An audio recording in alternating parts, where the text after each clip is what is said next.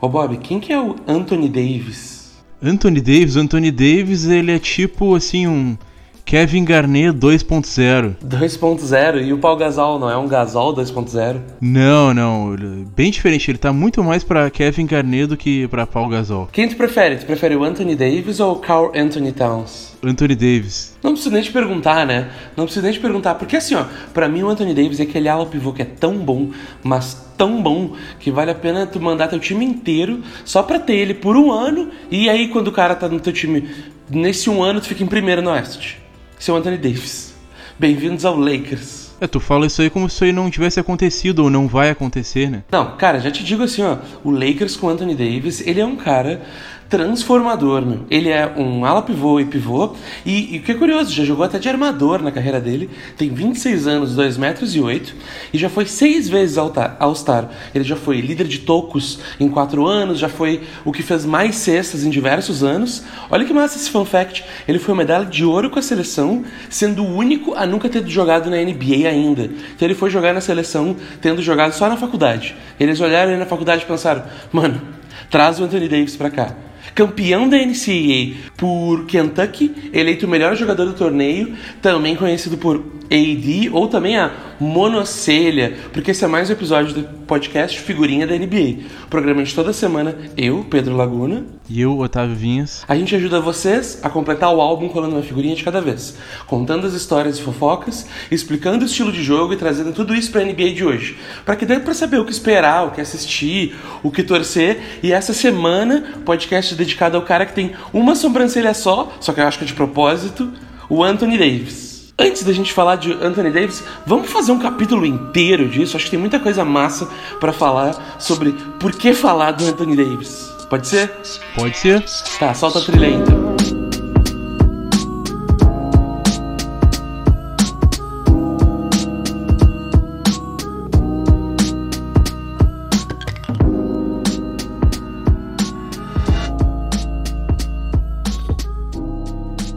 Começar que tem que falar do Anthony Davis, porque ele é, para mim, muito underrated. A galera não tá ligado quão bom o Anthony Davis é.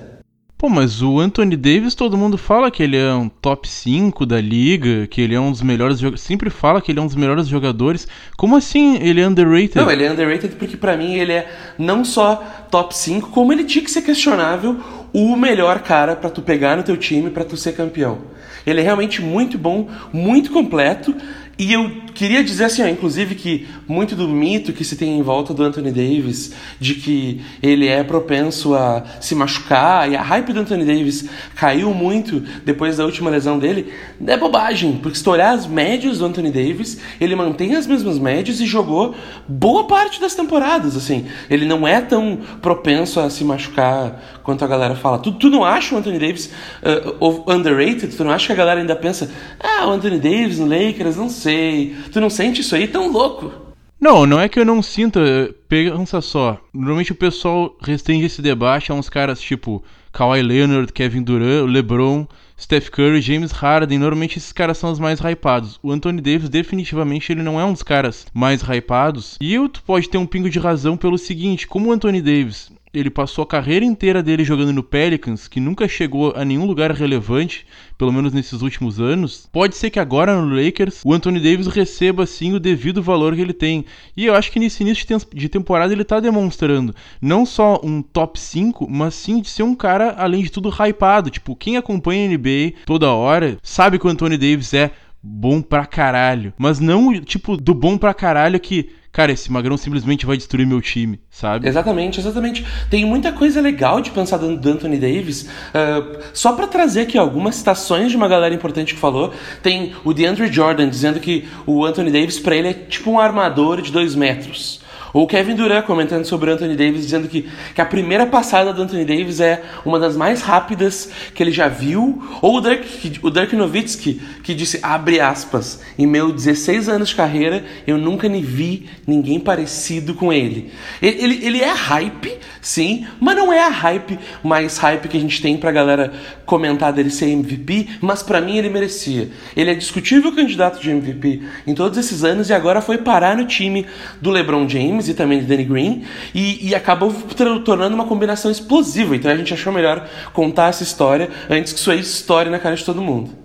Não, e sim, e também porque ele tá sendo o grande responsável, claro, tem a história do LeBron, o LeBron que tá tomando todas as iniciativas para que acontecesse, mas a chegada dele é que tá sendo esse marco responsável pela essa reascensão do Lakers. E o Lakers, claro, é, talvez seja a franquia mais conhecida da NBA no mundo, não sei, mas o Lakers é essa grande franquia que todo mundo espera que vai estar tá sempre competindo por títulos, então é muito especial essa chegada do Anthony Davis no Lakers e ver o Lakers agora tendo um time de verdade para competir e ser campeão. Com certeza, com o Anthony Davis que é uma mega super estrela, ele tem um basquete simples, só que super completo, rápido para atacar a cesta e passar pelo defensor, ele é forte para finalizar no garrafão, sabe arremessar, consegue defender e tá fazendo o, o que é simples, que ganha jogo, todo jogo, entendendo o esquema tático do time. E, e, e para mim ele é um cara que lidera nos Estados Unidos essa tendência de ser um pivôzão que faz tudo, que joga todo jogo diferente e veio antes de uma galera nova que tá fazendo isso agora.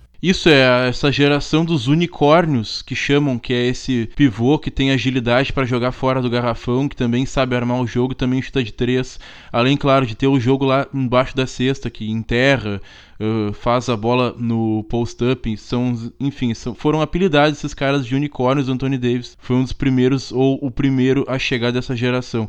Então acho que a gente tá falando do Anthony Davis simplesmente porque ele é muito bom e porque ele vai bagunçar as tendências na liga nesse ano. E se tu acha que o Anthony Davis não é tudo isso, tu não tá ligado. Tem que assistir muito o jogo do Anthony Davis. O Anthony Davis é underrated. Então vamos ver, vamos ver.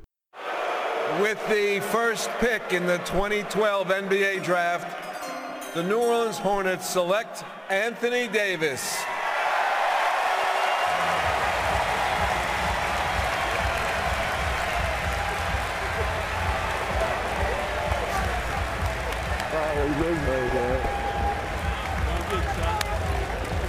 What a tremendous moment o draft de 2012, um draft legal de ver hoje, porque é um draft que vários jogadores estão no auge e o Anthony Davis foi a primeira pick. Isso, 2012 não faz muito tempo, então natural, uh, a gente tá vendo essa gurizada toda que chegou assinando grandes contratos, sendo destaque de time, tipo agora o Chris Middleton, foi a 39 escolha do draft apenas, mas que assinou, acho que, se não me engano, o maior contrato da NBA atualmente. Tem também o Draymond Green junto com essa galera, o Damian Lillard e o Bradley Beal. E nenhum deles que foi segunda pick do draft, né? Isso, nenhum deles foi a segunda pick. Uh, o Anthony Davis, ele, junto com o Michael Kidd Gilchrist, que joga no Hornets, ele foi a segunda escolha. O tamanho destaque teve aquele time de Kentucky, eles que eram colegas de universidade em Kentucky, foram campeões lá. E, bom, no geral, acho que foi um draft mais ou menos regular, mas que tem esses caras que estão agora ganhando destaque. É um pouco difícil de mensurar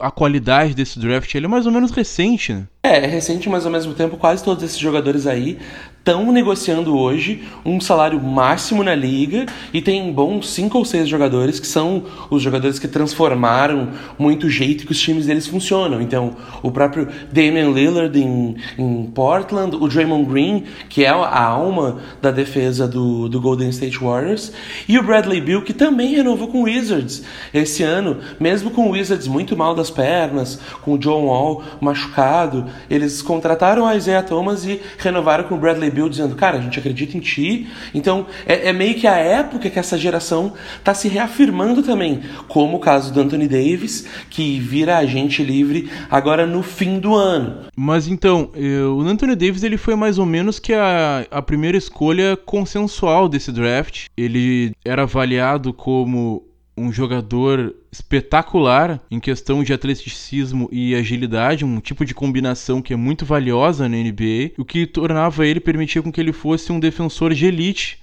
em que ao mesmo tempo que ele era um excelente protetor de aro, ele também conseguia buscar os armadores, pegar os caras lá fora do, do garrafão. Além disso, ele sabe se posicionar, já sabia se posicionar muito bem sem a bola, um dos grandes destaques que a gente vê ele tendo agora no Lakers junto com o LeBron, e tem uma envergadura monstruosa. É, a extensão do braço dele realmente é uma das qualidades que fazem com que ele proteja tão bem e dê tantos tocos no jogando basquete. E além disso, ele era um cara bem all-around, assim como um todo. Ele tinha um lance livre razoável, sabia passar bem a bola, uma boa visão de quadra e tinha muita raça. Né? A gente percebe essa época dele toda no Pelicans e já no Universitário. Ele demonstrava bastante raça nos jogos, uma coisa que eu acho bem massa, inclusive, dele. Raça, né? É um atributo curioso de, de dar para um jogador, mas ele realmente se esforçava.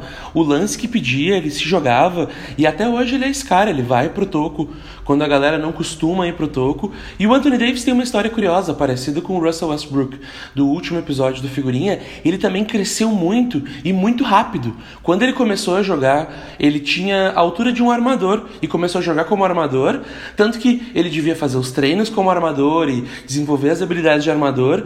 Só que ele foi ficando mais alto e continuou jogando de armador ao ponto que ele tinha 2 metros, era armador. E aí na NBA chegaram e botaram ele de pivô mesmo. E vai para pivô, te vira lá embaixo no garrafão. E assim, ó, ele, ele acho que ele se virou, né? Acho que ele se virou bem. Ele conseguiu trapacear, né? Porque a altura dele permitiu com que ele fosse um pivô mas tendo no início da carreira dele realizado o sonho de todo pivô, que é jogar de armador. É, perfeito.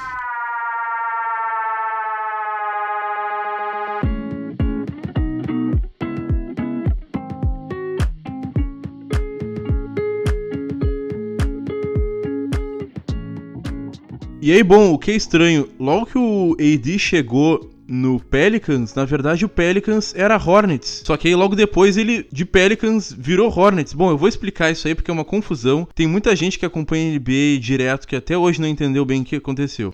Ajuda a gente, nem eu sei. então, o Pelicans, ele era Hornets, ele era o New Orleans Hornets, certo? Tá. Naquela época existia um time que era o Charlotte Bobcats. Tá bem, em Charlotte. Em Charlotte, isso. Só que o pessoal de Charlotte tinha saudade do Hornets. Porque o Hornets já jogou em Charlotte antes. Isso, o Hornets era o time da Abelhinha e tal. Todo mundo conhecia, tinha vários boné da Abelhinha aqui no Brasil e tudo.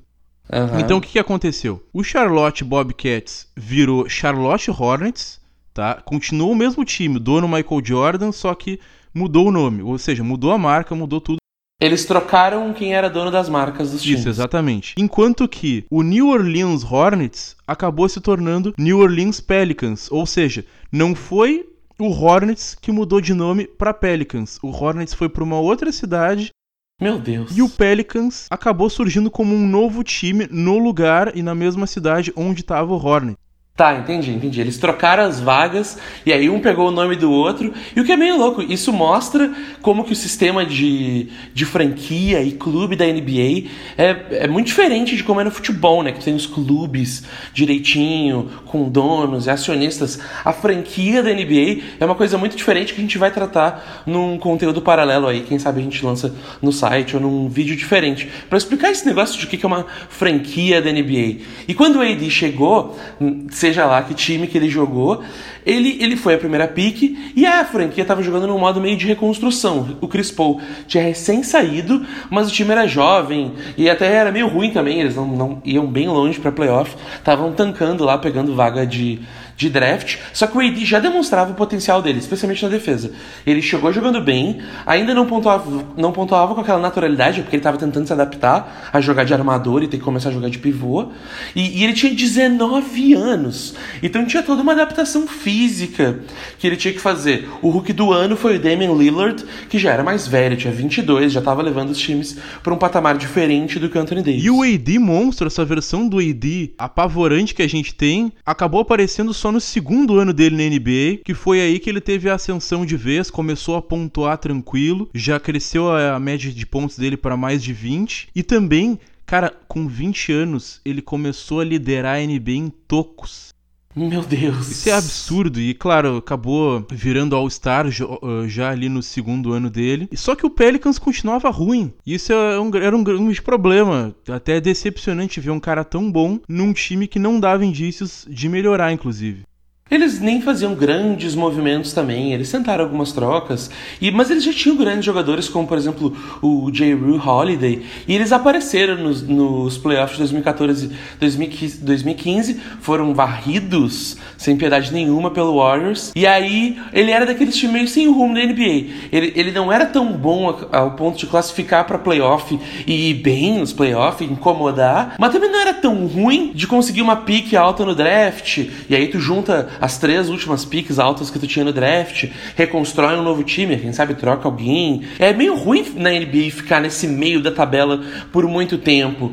Pior é que o Pelicans é meio que um time de um mercado pequeno, numa cidade onde a, a economia é diferente de uma cidade como Los Angeles, Nova York e, e, outros polos, tipo Miami, que nem a gente tem na NBA. Só que o, o AD nisso já era um dos melhores jogadores da NBA, e aí em fevereiro de 2017 eles conseguiram um cara que eu era muito, muito fã não sou mais tanto agora, mas DeMarcus Cousins via troca com o Kings. O Pelicans tinha dificuldade de atrair esses caras, tipo um DeMarcus Cousins, e, bom, não por acaso foi ele que acabou aterrissando por lá, porque time de meio de tabela, mercado pequeno, é muito complicado atrair um, um jogador livre que vai mudar a história da franquia e vai te pegar de décimo lugar do Oeste e vai te levar para top 4. Só que o DeMarcus Cousins, ele tava sendo um jogador que atraía muita desconfiança naquela época, tanto pelo comportamento dele quanto pelo alto risco de lesão. E o Pelicans resolveu dar essa moral, assinaram com ele, fizeram um time mais ou menos esquisito, com dois pivôs, e dois pivôs bons que sabiam jogar fora do garrafão, sabiam chutar de três.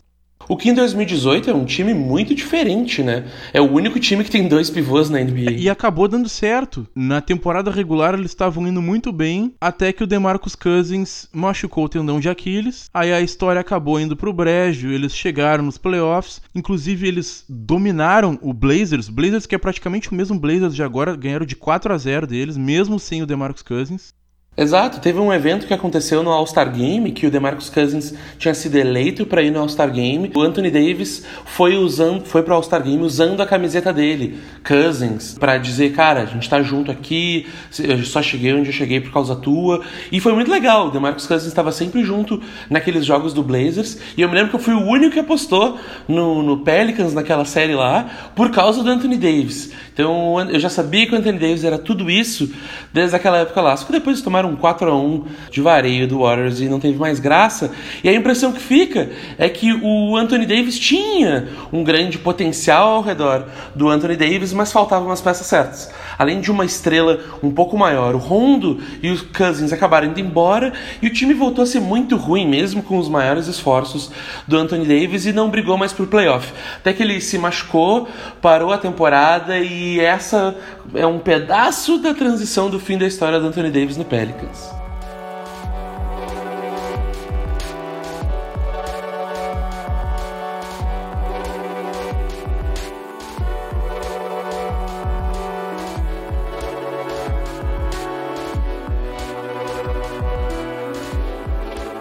É um pedaço da história só, porque a ida dele pro Lakers é uma ida bem conturbada, com pedido de troca, pressão na diretoria, multa rolando pros general managers e, ou, e para ele também, se eu não me engano, né, Bob? Então, cara, foi uma, uma grande confusão a saída dele pro Pelicans e a ida dele pro Lakers. Acaba sendo um final até meio triste pro Pelicans, porque o Anthony Davis tinha dito lá atrás, em 2017, quando começaram a ter algumas especulações de que ele poderia querer sair eventualmente, ele simplesmente falou: Não, eu reassinei aqui e a minha pretensão é ficar. Se eu tiver que ganhar um título, eu vou ganhar um título do jeito difícil, que é fazendo a minha franquia chegar lá e ganhar o campeonato. Ele até chegou a ajudar o Pelicans a convencer o Drew Holiday a renovar o contrato e ficar por lá. Só que, bom, algo que é praticamente inevitável acontecer aconteceu chegou nesse ano e o agente dele, empresário dele, o Rich Paul, demandou que o, a diretoria do Pelicans trocasse ele, demandou publicamente, inclusive, e isso acabou gerando multa, tanto pro lado dele. Do lado do Lakers, o Magic Johnson também acabou levando multa. Foi uma grande novela essa, essa história toda que acabou culminando na ida do Anthony Davis pro Lakers. E o Rich Paul é um cara que a gente vai ter que falar do Rich Paul. Acho que um dia vai ter uma figurinha do Rich Paul. É o único agente que a gente conhece, porque ele é um cara diferente. Ele é diferente dos outros agentes. O, o Rich Paul é um amigo do LeBron. Eles abriram juntos uma, uma empresa de agenciamento de jogadores. Imagino que para ser o, a agência que o LeBron utiliza. E essa mesma agência é a agência de diversos jogadores, como o Anthony Davis e o Ben Simmons, e diversos jogadores que sempre se dão bem, né? O Rich Paul é muito bom no trabalho dele. É, o Rich Paul, do que a gente vem observando agora nos últimos meses, principalmente, é um empresário que tem uma estratégia um pouco mais agressiva na hora de representar os jogadores, muito numa linha de que eles não estão só tentando conseguir os melhores contratos levar os jogadores para os melhores times, mas também eles querem dar de modo geral, melhores condições para os jogadores, para jogar com os amigos deles, para se sentir confortável e mais próximo das decisões da diretoria do time. Então é um modo mais ou menos novo em que os jogadores vêm tentando mostrar a voz deles na NBA, em que eles são caras mais ativos mesmo no que diz respeito ao futuro deles e nas decisões da carreira deles. Não ficam, portanto, tão apegados àquilo que o time quer determinar para seja na hora de uma troca troca, seja na hora de, de negociar salário. E o Rich Paul é um agente diferente, ele, ele é um cara que visualiza o jogador mais como só uma peça de basquete que joga basquete, mas vende o jogador como uma marca, como uma estrela, como uma, um ativo que o time vai poder usar durante a permanência dele lá. Então ele também é muito bom de conseguir uns contratos super altos para esses jogadores e muita parceria de negócio. Esses jogadores, inclusive, uh, deve ter lá o, o, sempre aparecem jantando junto no verão, o que é um bônus muito bom jantar na casa do LeBron.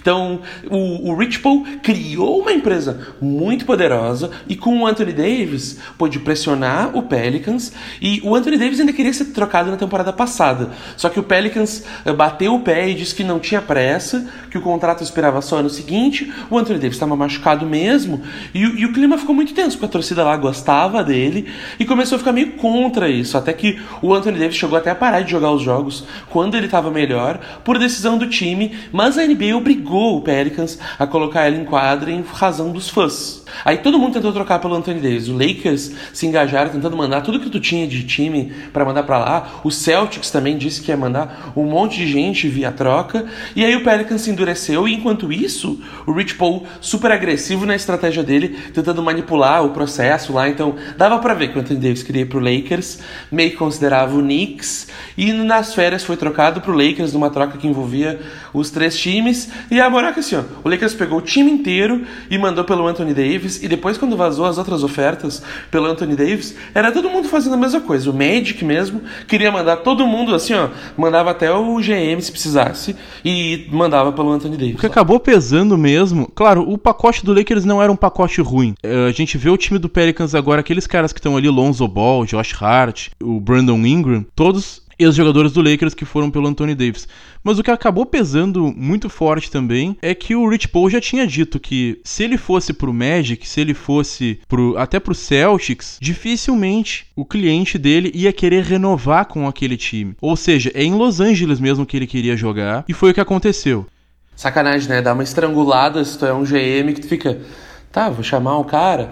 É, é, uma, é uma aposta, mas, por exemplo, quando o Raptors apostou no Kawhi Leonard numa situação muito parecida, o Raptors conseguiu ser campeão com um cara do nível do Kawhi Leonard. Eu não sei se o Anthony Davis é esse cara que vale a pena tu trocar o teu time e se tu vai ser, ficar em primeiro no Oeste e ser campeão. Mas eu te digo que se tu já tem o LeBron James só esperando ali, não, não, manda todo mundo que der. O que tu conseguir, vem o Anthony Davis. Quando a troca do Anthony Davis rolou, eu fiquei assim, tá, o que, que a gente teve que mandar? Que, que foi embora para vir o Anthony Davis? Eu olhei a lista e pensei, tá ótimo. Tá ótimo. Tem uma coisa muito importante dessa lista que o Lakers mandou também, que foi uma escolha de draft que acabou ficando em quarta posição. Então, uma escolha valiosíssima que o Pelicans conseguiu. E aí o Pelicans se deu, porque ele conseguiu a primeira escolha e a quarta escolha num dos melhores drafts que a gente teve nos últimos anos. A parte triste é que essa galera toda não tá jogando bem agora. O Pelicans está ainda num processo de reconstrução, de achar o jogo, daquela gurizada toda do Lakers se adaptar, mas o Zion não tá jogando e toda a hype que eles tinham para uma nova temporada ficou pro ano que vem. Tu acha que ano que vem, se o Zion não jogar, ele vira Hulk do ano ou ele não conta como Hulk do ano, ano que vem? Eu acho que não conta, ele vai voltar daqui a pouco e vai jogar normal, é capaz de ganhar o Hulk do ano ainda. É verdade, né? É verdade. O Pior cara é muito bom mesmo. E estamos recém no começo da temporada também. O Pelicans ainda tem que saber o que fazer com os ativos que eles ganharam do Lakers, mas com certeza quem se deu bem mesmo na troca foi o Lakers. Os americanos têm esse conceito de quando tem uma troca, o time vencedor da troca é aquele que fica com o melhor jogador, independente do que acontece. Não por acaso o Lakers não hesitou em tentar mandar todo mundo que precisava para conseguir o Anthony Davis. Aí eles refizeram o time praticamente do zero apenas em volta do Anthony Davis, do LeBron e do Kyle Kuzma, que ficou por lá. E olha, pelos resultados, parece que o time vem dando bastante certo. É, porque o plano do Lakers era um bom plano. Eles tinham um espaço salarial para poder contratar um jogador com um salário máximo. Então, por exemplo, o próprio Kawhi Leonard, que estava decidindo para onde ele ir, já era certo que se ele decidisse jogar em Los Angeles, ele iria jogar com o LeBron James e com o Anthony Davis, que já estava em Los Angeles esperando. Então, eles tinham um bom, um bom espaço salarial para oferecer para alguém. Então, era um bom plano. Pega o Anthony Davis, oferece um salário massa para alguém. Se conseguir alguma coisa, é nóis se não der, tem o Danny Green, que veio para cá pra gente ganhar essas finais. Se a gente vai ser campeão, te digo, vai ser também nas costas do Danny Green. Veremos, veremos. Mas então, será que já dá para assumir que a chegada do Anthony Davis é o fator determinante pro renascimento da franquia?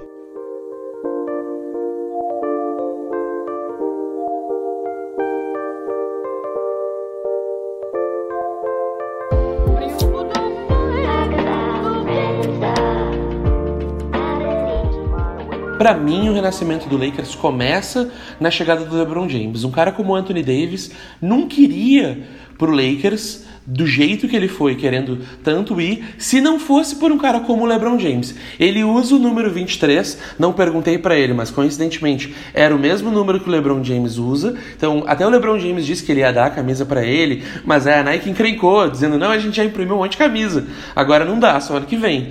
Então, o Anthony Davis acabou trocando de número e jogando com o número que ele jogava no, na faculdade.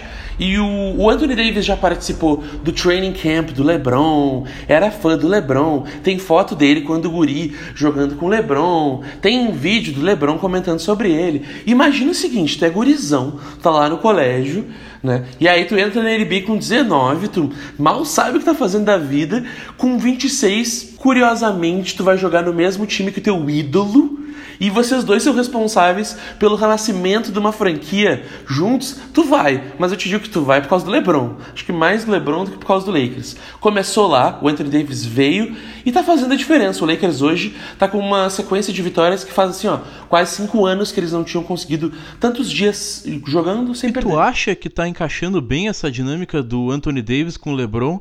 Porque na minha impressão, eu acho que o Anthony Davis ainda pode mostrar bem mais do que ele tá mostrando agora. Até pegando o nível dele de eficiência, não tem sido muito bom. Eu acho que o Lakers ainda não achou as melhores maneiras de utilizar o Anthony Davis. Todo mundo tinha bastante expectativa de como seriam as jogadas de dupla, os pick and rolls do Anthony Davis com o LeBron. Eu acho que é algo que eles ainda precisam desenvolver muito para chegar nos playoffs, tendo essa jogada como uma jogada especial para o time utilizar nos momentos decisivos. E, bom, eu tô com expectativa que vai melhorar ainda, mas a gente ainda tá bastante longe de ver esse time dando certo como pode dar certo.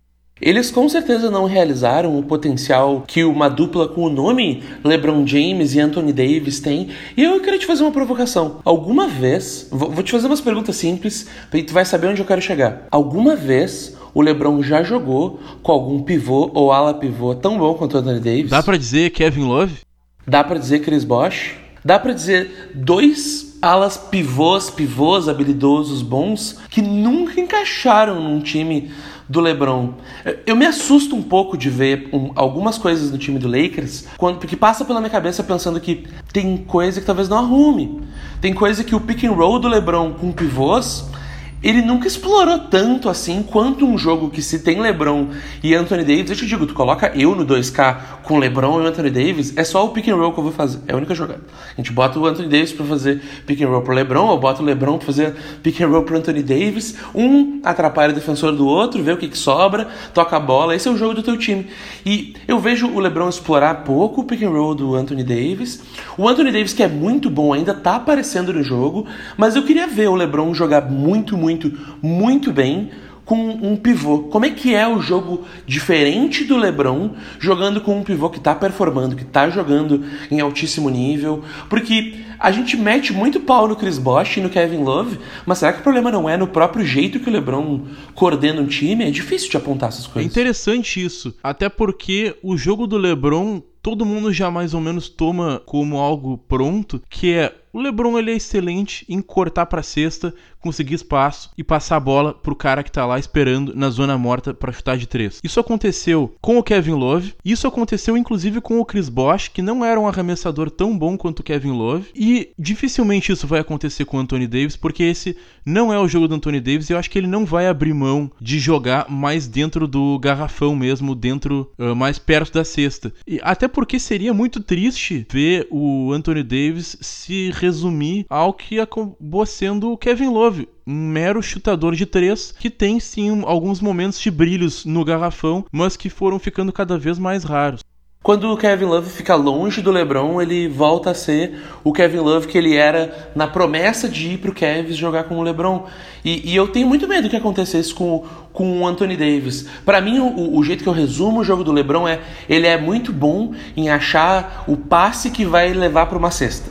Então ele, ele é muito bom em catar aquela assistência, difícil de catar ali naquele instante, difícil de achar, ou ele mesmo abre essas lacunas. E na, na teoria, isso encaixa muito bem com o jogo do Anthony Davis. Mas ainda não encaixou. Só que tem um negócio: esse time do Lakers é um time que está recém começando a temporada. Tem muito jogador que joga um jogo muito mal, no jogo seguinte ele é a estrela do time. E aí no jogo seguinte ele joga mal e no outro jogo ele é a estrela do time. O Lakers tem muito para mostrar esse jogo, polir esse jogo. Eu torço muito que eles consigam ainda manter essa gestão de saúde dos jogadores, pensando que a temporada é bem longa. Então se, se um LeBron, um Anthony Davis, um Danny Green se machuca por agora agora vai dar uma baita de uma mão pro Lakers conseguir em um ano, que é o tempo de contrato atual do Anthony Davis, ir para playoff e ser campeão no Oeste. Então, eu, eu, tenho muito medo, mas assim, ó, te digo que o Lakers não tá em primeiro no Oeste hoje à toa, né? O time tá maravilhoso. E tem uma coisa também, que é o Anthony Davis, ele é melhor do que o Chris Bosh e ele é melhor do que o Kevin Love. Ele é um tipo de jogador que o LeBron nunca teve por perto jogando em time nenhum. Então, não quer dizer que a história tende a se repetir, até porque o LeBron tá mais velho. A cada ano que passa, ele faz novas adaptações no jogo dele para continuar sendo explosivo e relevante apesar da idade. Então, eu não me surpreenderia se num determinado ponto da temporada o LeBron desse um passo para trás e começasse a entregar a bola na mão do Anthony Davis e dissesse: "Ó, oh, o time não é meu, a gente vai dividir o time, vai ter horas que eu vou assumir, vai ter horas que tu vai assumir, e é assim que a gente tem como ganhar. Porque o LeBron, apesar de ele ter o estilo de jogo dele, muitas vezes ele parecer muito centralizador, como foi no caso do Cavs, eu acho que ele tem essa esse nível de autocrítica suficiente para não correr o risco de ele ser o responsável eventual por um fracasso do Lakers ou qualquer coisa do tipo.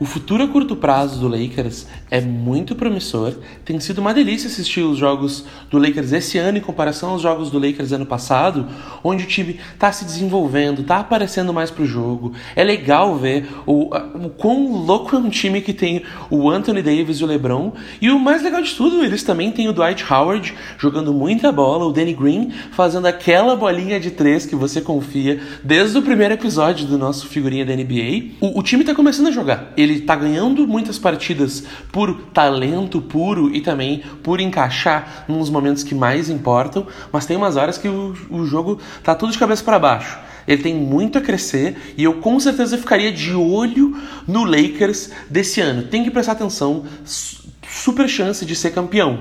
Aí eu te pergunto, e ano que vem? O que acontece ano que vem? Esse ano, contrato do Anthony Davis, e aí chega o fim dos playoffs, e aí O Anthony Davis eu acredito que vai renovar com o Lakers sem grandes mistérios, sem grandes problemas. Independente se o Lakers for campeão ou só chegar na final da conferência ou mesmo no segundo round, eu acho que a impressão de que vai dar no time do Lakers é que ele vai ter todas as condições de chegar no título no ano seguinte, em 2021, ou então de ser um time que vai seguir sendo forte, apesar da provável decadência do LeBron, apesar de o LeBron daqui dois, três anos uh, poder acabar se aposentando, eu acho que tem sim uma grande chance de o Anthony Davis se comprometer por mais tempo com o Lakers. Eu acho que sim também, sabe? Eu acho que não custa nada pro Anthony Davis seguir investindo no Lakers, que já deve ter criado um se sentido em casa agora, sendo já o cara que trouxe a franquia das sombras e trouxe de volta para ser o primeiro do Oeste, ser conversado. Além disso, quando o Anthony Davis chegou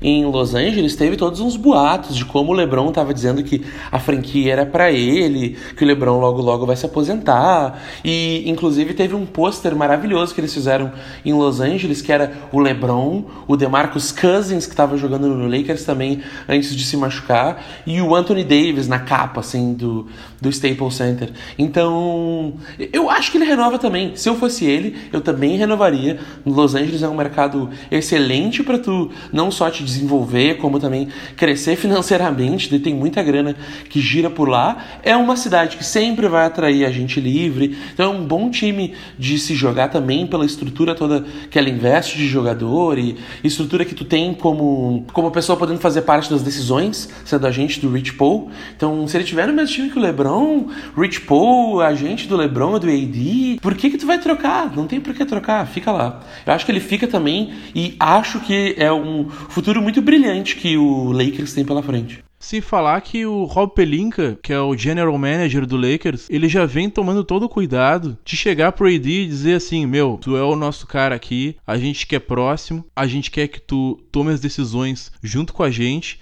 Então o AD chegou a declarar que ele se encheu o saco do Rob Pelinka agora nessas férias, porque sempre quando o Rob Pelinka ia contratar um jogador, ele ligava para Anthony Davis. E aí, meu, estamos aqui falando com o, o Dwight Howard que, que tu acha? Ah, meu, e aí, que pô, legal, olha só, né? Troy Daniels. Será que seria uma boa?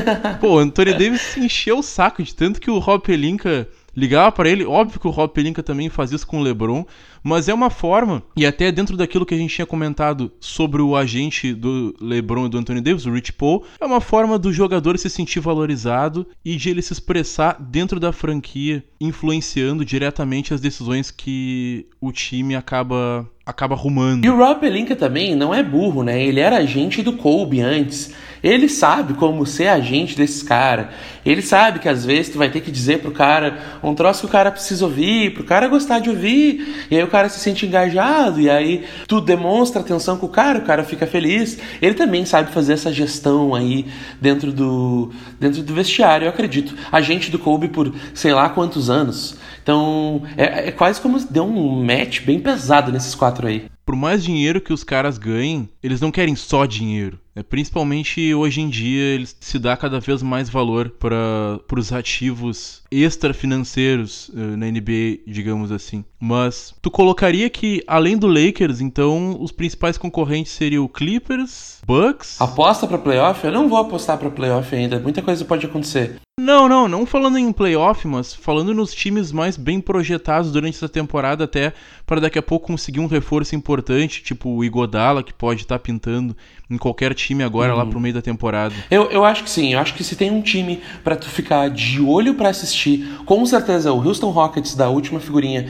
que a gente que a gente postou e o Los Angeles Lakers dessa figurinha dessa semana aqui. Semana que vem pela nossa sequência de colar diversas figurinhas holográficas, te digo, deve ser um time bem hype também que a gente vai trazer ou o Bucks, que está maravilhoso esse basquete, ou o próprio Clippers, com a questão que eles estão uh, descansando bastante o Kawhi, e o Kawhi não está jogando jogos em sequência, em questão do joelho dele, e toda essa questão da NBA, de o, o a, a, temporada ser muito comprida, e como que vai acontecer com a temporada, então eu também ficaria de olho no Clippers, só que essa, esse ano a NBA está maravilhosa, se tu vai ficar de olho também, não esquece do Nuggets e do Blazers, que estão indo muito bem, tem muito jogador legal, legal para acompanhar lá dentro.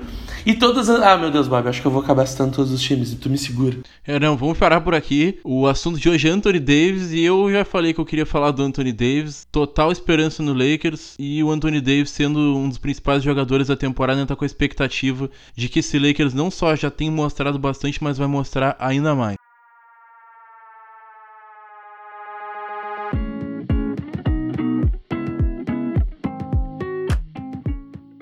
Então, muito obrigado por todo mundo que ouviu e chegou até o final de mais um podcast Figurinha da NBA, começando a nova temporada com as figurinhas assim, ó. Tu pega aquele pacotinho que vem só as figurinhas boas, que sei lá onde tua mãe comprou no, no melhor mercado, tu começa a comprar sempre no mesmo mercado, porque só vem as holográficas. Começou com Russell Westbrook, hoje com Anthony Davis. Eu digo, se vocês estão decidindo para quem vocês querem torcer, fica ligado nessas figurinhas que a gente tá trazendo. Dá uma assistida no jogo do Rockets, dá uma assistida no joguinho do Lakers, que o basquete basquete tá muito bom por lá. Sempre tem aquela coisa, né? O cara compra um pacotinho de figurinha, sabe, sei lá, na loja, revistaria, sei lá eu da onde, e tu, ô oh, meu, onde é que tu comprou? Ah, eu vou ter que ir lá também para conseguir essas figurinhas. Por nada a ver, mas todo mundo acreditava nessa, né, nessa superstição. Alguma explicação tinha. Sempre tem, sempre tem. Nunca é por acaso. tá bem. Mas é isso aí, gurizada. Valeu por ouvir mais esse podcast e até a próxima. Um abração, até semana que vem, hein?